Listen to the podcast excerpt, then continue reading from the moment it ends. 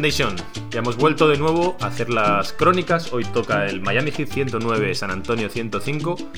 Una victoria de poca importancia, pero sobre todo de mucho mérito de Miami, porque básicamente no ha jugado, han jugado 8 jugadores y prácticamente solamente podríamos rescatar a 3 o 4 que sean de, la rotación. Han faltado todos los jugadores importantes, no estaba Jimmy Butler, no estaba Madebayo, no estaba tampoco Kyle Lowry, ni siquiera gente un poquito más secundaria como Casey Okpala, PJ Tucker, Kate Vincent, vamos, que han faltado prácticamente todos.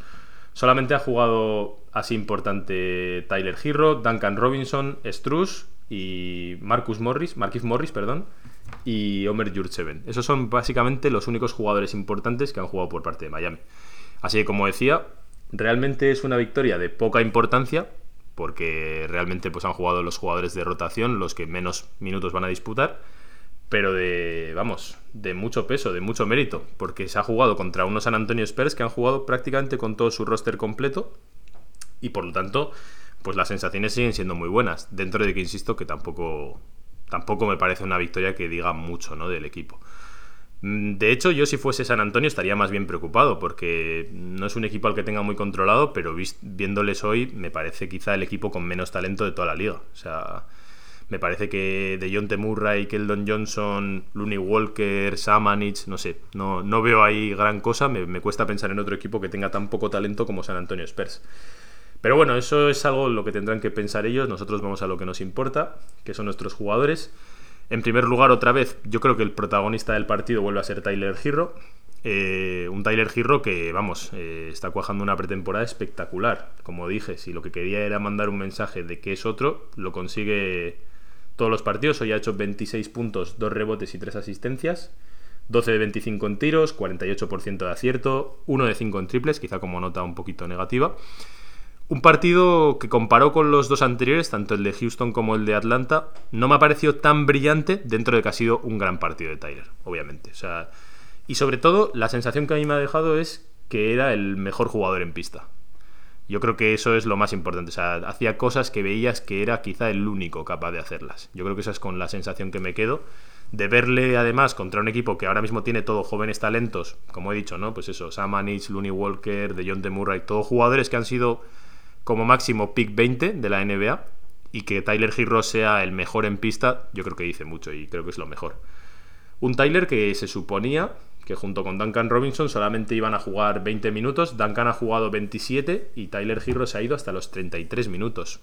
Que yo creo que es una muestra de que Spoelstra, al verle que está, pues eso, cogiendo eh, confianza y le ve cómodo en la cancha, yo creo que le ha querido dar todos los minutos posibles para que siga eso, pues eso, cogiendo confianza y sintiéndose, sintiéndose bien, porque creo que cada vez queda más demostrado que lo del año pasado de Tyler era una cuestión más psicológica, esto lo tendrá que demostrar en regular season, pero por el momento la verdad es que las sensaciones son muy muy buenas, insisto. O sea, aunque sea el partido quizá más discreto de los tres, estamos hablando de 26 puntos y como digo, con una exhibición. El segundo jugador que hay que destacar sería Max Struss, que es el segundo protagonista, con 28 puntos en 35 minutos y dos robos, que son, es algo que me sorprende, 9 de 18 en tiros, 6 de 11 en triples. Un Struz que no, no me ha convencido tanto como los números me dicen, ¿eh? o sea, ha sido un gran partido de Struz, pero me ha parecido más un partido de esos de tipo Summer League, más que de un partido serio. O sea, me cuesta pensar que Struz mm, vaya a tener tanto volumen de tiro en ningún partido. Y le veo que de vez en cuando le hace falta. Quiero de hecho ver un Struz un poquito más adecuado a su rol, que es algo que hoy por ejemplo no hemos visto, y que aunque insisto, en cuanto a puntuación y en cuanto a números ha sido muy bueno, no estoy tan convencido, no me parece quizá tan sostenible esto y bueno, pues eh, veremos. simplemente por ponerle una nota un poco más crítica, vamos a decir.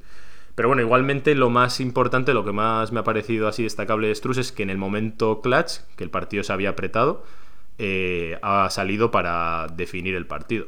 Un partido que de, inicio ha sido excesivamente plácido. Miami se ha ido, creo recordar que 44-25, una cosa así. Insisto, al equipo titular de San Antonio, que para mí ha dejado una sensación horrible. Y después ya, eh, con todos estos jugadores como Potter, que bueno, pues eh, son jugadores que aunque hayan jugado bien hoy, está claro que van a, estar siempre en la G-League, como Potter, Smart, Stewart esos jugadores que han jugado bastante bien, pues eh, igualmente San Antonio se ha acercado, finalmente a falta de cuatro minutos han puesto por delante y ahí es donde ha aparecido Struz para, base sobre todo de insistencia, cerrar el partido. Ha estado muy valiente, ha buscado todo el rato su tiro, le he visto un pelín chupón, como decía, pero bueno, le ha salido y finalmente ha cerrado el partido. Entre él y el otro protagonista del partido para mí, que es Omer Jurseven, que también ha dejado bastantes detalles de calidad. Sí que es verdad que como nota negativa hay que decir que en 23 minutos ha hecho 5 faltas, que es algo que tiene que mejorar claramente porque no puede ser que cometa tantos errores en tan poco tiempo, pero ha dejado muestras de calidad en ataque. Eh, se le ha visto sobre todo un perfil bastante más físico de lo que parece, con mucha potencia y con buena mano, porque realmente se le ha visto muy muy entonado desde fuera. De hecho ha metido dos triples y la mecánica ha sido muy buena, no sé, se le ha visto muy fiable. Me parece que puede ser un jugador que los momentos quizá que haya que dar descanso a Deadmond, que además es bastante mayor y ya sabemos que físicamente está un poco limitado, puede ser bastante interesante el tema de que Jurseven vaya cogiendo rodaje, pero insisto que tiene que mejorar eso. Y de hecho también ha sido parte junto con Struz del momento clutch, cogiendo... Ha fallado Struz un tiro libre que iba uno arriba a Miami a falta de un minuto y él ha cogido el rebote y lo ha acabado en, una canasta. O sea que me parece que, que ahí hay jugador, hay potencial y estoy bastante contento con lo que he visto de Jurseven.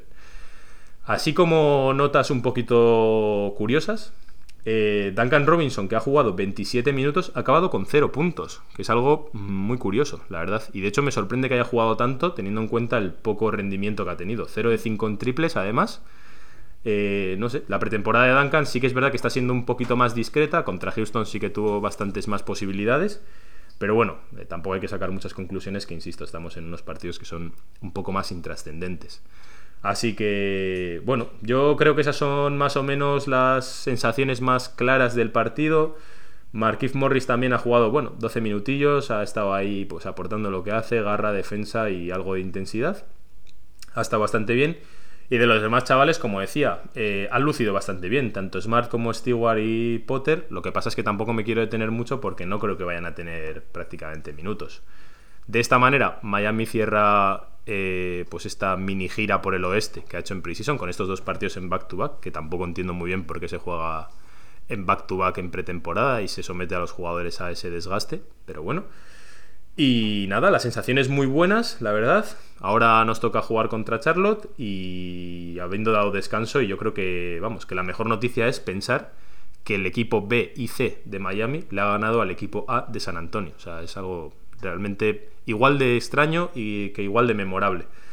Y eso, eh, para el que no haya visto el partido, pues la sensación ha sido sobre todo de que parecía un partido más tipo Summer League. Y para el que lo haya visto, pues la verdad es que al final ha estado bastante entretenido.